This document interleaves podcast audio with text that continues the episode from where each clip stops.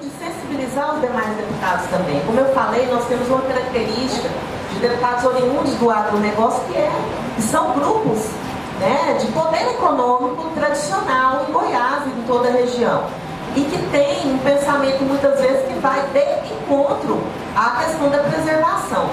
Então, que a gente consiga também levar para eles e para toda a sociedade. Nós tivemos um momento agora que se falou muito na Amazônia, não que não deve se falar, mas nós sabemos que o Cerrado foi muito mais devastado nessa mesma época.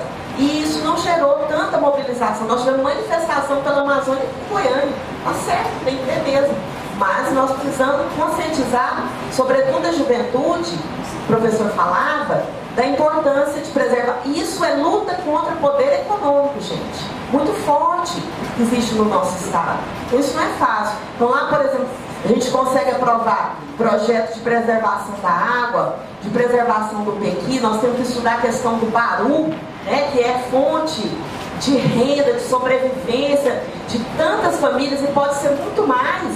Né? Pode, é, é, essa, esse trabalho, por exemplo, com artesanato, pode ser fonte de renda para tantas, é fonte de renda e pode ser muito mais, para que tenha também um componente de preservação e sustentabilidade.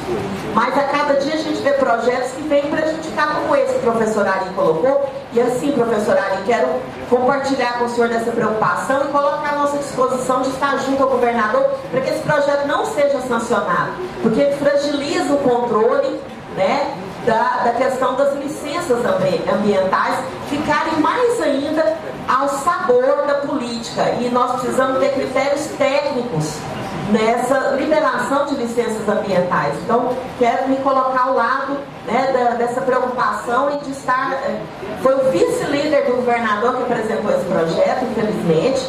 Portanto, ele foi aprovado, que a base do governo é maioria mas que nós podemos ainda tentar sensibilizar o governador. E buscar também projetos de ampliação da mobilização da população.